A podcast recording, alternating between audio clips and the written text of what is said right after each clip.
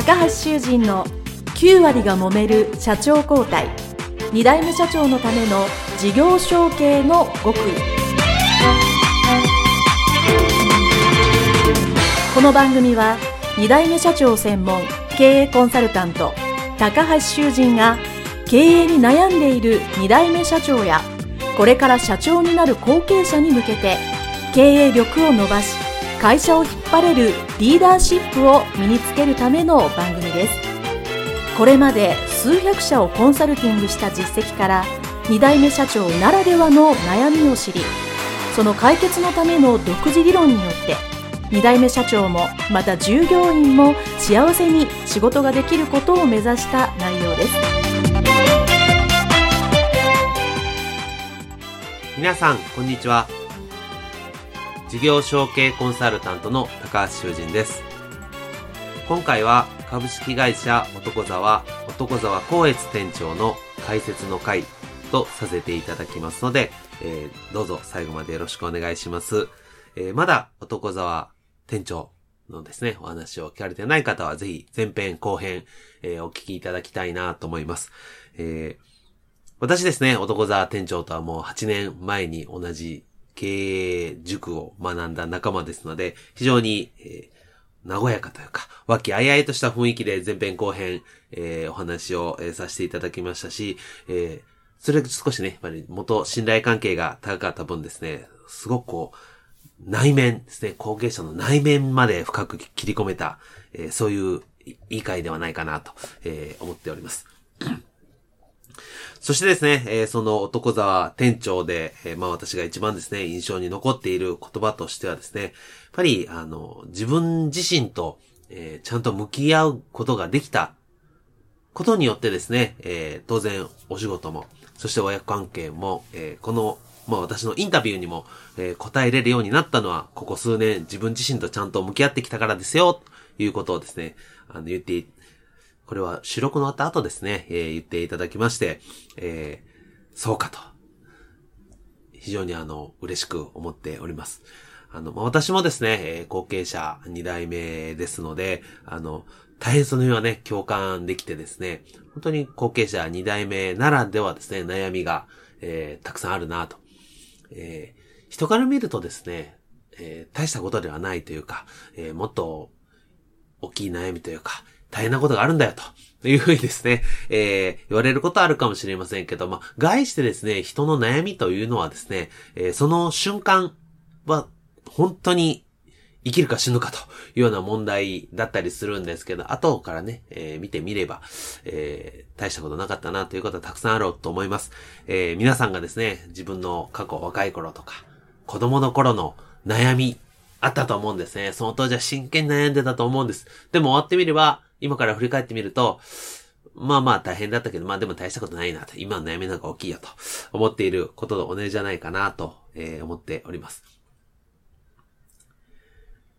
そしてですね、えー、この男沢店長ですね、まず、なぜそういうふうな、えー、まあ、悩みにですね、もう10年ぐらい悩んでたというふうにおっしゃってたと思うんですけども、まあ、迷い込んでしまったかというのはですね、これまず一つ、えー、もう男沢店長はまあ、医療品販売ですね、石巻の3代目ですから、小さい頃から、えー、会社を継ぐんだと。この会社を、お、やるのはお前だぞということで、えー、祖父母、ご両親にですね、しっかり育てられたということで、えー、継ぐことに対しては何の疑問もなかったと。むしろそうやって自分が頑張ろうという意欲の高い人だったんですよね。ただ、えー、そういう、やればやるほどですね、その、修行もしかも、えー、自分のお店、会社に入るまで10年もね、他社で、えー、修行を積んで、もう十分できるという状態で、自分の会社に戻られて、で、えー、お店を任されて、いざやってみて、実際売り上げも増えたと。ということで、非常にいい滑り出しですね、事業承継の後継者としてはいい滑り出したんだけど、そっからですね、売り上げは下がるし、えー、お絵関係も良くないと。で、えー、本当に私が共感したことはですね、えー、新しいこと、そうですね。やっぱり自分がよそで学んできてですね、えー、そのノウハウを活かせばもっと自分の会社が良くなると。これは私も昔もいましたね。えー、思うことがたくさんあってやってみようと思ってですね、自分の父親、まあ社長にですね、これをこうこうしようと。今のこれよりこうした方がいいよというふうに提案するとですね、まあ大体反対されますよね。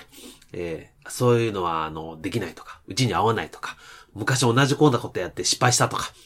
ですね、えー、大体反対されます。で、えー、それでもこちらやりたいものですから何回も何回も言うわけですよね。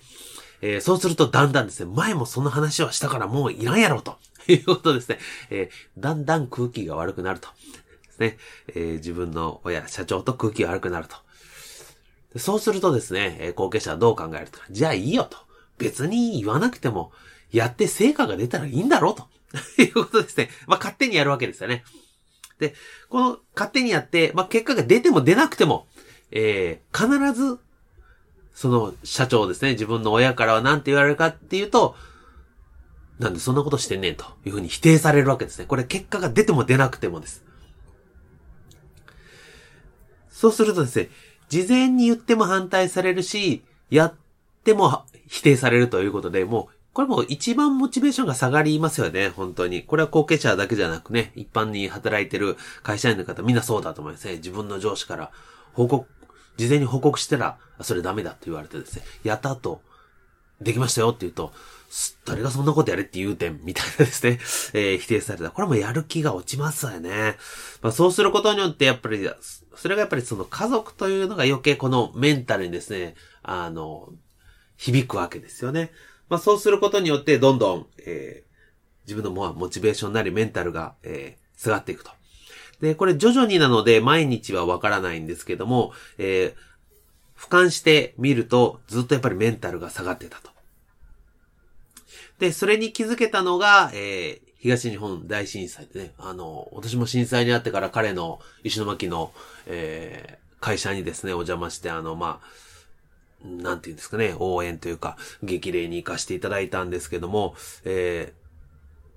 ー、やっぱり周りはですね、大変な状況だったわけですよね。あの、これも収録の終わった後に、えー、ちらっときます、やっぱり震災当初は、えー、もう当然電気がないですから、家族4人、もうろうそくを灯してですね、そこで夜を明かしたり晩ご飯を食べていたという話聞いと、まあ、私も阪神淡路にね、えー、大震災で被災したので、本当電気がないと怖いなというのはですね、実感しております。で、まあ、そのような時にですね、やっぱり、あの、そ気づくわけですよね。あやっぱそう、やっぱね、天ペンチ、ね、今あるのが普通じゃないんだと。もう一変、世の中が一変するっていう体験をするっていうのはやっぱり、あの、本当に大きな、特に大人になればなるほどね、大きな、えー、転換期になったと思います。まあ、そこで彼はですね、やっぱりその自分のメンタルとちゃんと向き合おうということで、えー、そういう心理学の、えー、勉強も行かれたし、あの、資格も取られたのかな？ということで、自分の心理がどうなのか、っていうのをすごく勉強したっていうのはもう本当に良かったと思うんですね。なぜかというとですね、あの、二代目社長、後継者に求められることって、まずやっぱりメンタルだと思うんですよね。自分自身のメンタルがですね、正常でいい状態でなければ、当然、社員、従業員、スタッフ、何人いるかわかりませんけども、それが少なかろうが多かろうが、それに対して、フラットな状態で仕事ができないわけですよね。自分の精神が不安定なのに、他人に対していい影響を与えられるわけがありません。当然、人間関係っていうのは鏡ですので、自分がそういう不安定な状態だと相手も不安に感じますよね。なので、やっぱり後継者ですね、私はもう知識とメンタルは、この両輪は絶対だというふうに、あの、必ずえお伝えをしているんですけども、まメンタルを整える。で、そのためには、やっぱ基礎理論があるんですよね。心理、人間心理、特に組織心理とか、そういうことに対して基礎があるんです。で、自分と向き合うことも向き合い方があるんですよね。それをですね、しっかり学ばないと、えー、なんていうんですかね、正しいやり方ができないわけですね。そうするとやっぱりいきなり何人、もしくは何十人、何百人のリーダーになるわけですから、そこに自分のメンタルがついていかないと、本当にあの会社はうまくいかないと。で、その中でやっぱりですね、なぜ向き合えないかというので、男沢店長がおっしゃっていたのがですね、やっぱ感情と、自分の感情と向き合うのがやっぱ怖いと。これいい感情も悪い感情もそうなんですけど、やっぱ怖いなと。自分の感情に向き合うのが怖かった。もしくは怖いっていうことすら分かっていなかった、麻痺していたということも言ってたと思います。そういうことですね、やっぱりあの、往々にしてありますので、やっぱこのメンタルの大切さはですね、改めてこの男沢店長にですね、えー、お伝えいただいたかなと。思いますし、これはやっぱり一人でやりきるというのはですね、あの、難しかったんじゃないかなと。え、私もね、彼によく、え、連絡をしたり、えー、来たので、あの、彼の状況をよく知ってたんですけども、あの、非常にいい、メンタルに気づかれたのは良かったなと思います。まあ、そのことでですね、あの、現在はですね、目の前の仕事に集中する。これ目の前のことに集中するっていうのは、結局前後の不安で、がなくならないと目の前に集中できないんで、前後の不安がなくなったっていうのはやっぱ大きいですよね。まあ、目の前の仕事に集中すればですね、やっぱり人間成果が出ますから、えー、もう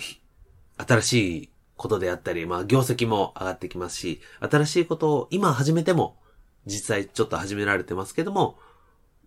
お父様、ご両親に対しても、非常に、なんていうかな、普通に喋れるので、よしあしではなく、あの、いい関係性で新しい事業も今年始めていけそうだよ、と、新しい商品も販売できそうだよ、ということをですね、非常に明るく語っていたのがですね、本当にあの、僕は、えー、経営の仲間としてね、コンサルとしても非常に嬉しく思っております。ぜひですね、この男沢店長のお話聞いていただき、もう一度お時間があれば聞いていただければなと思います。特におすすめの回です。はい、それではですね、えー、今回は株式会社男沢男沢光悦店長の解説の回でございました。どうもありがとうございました。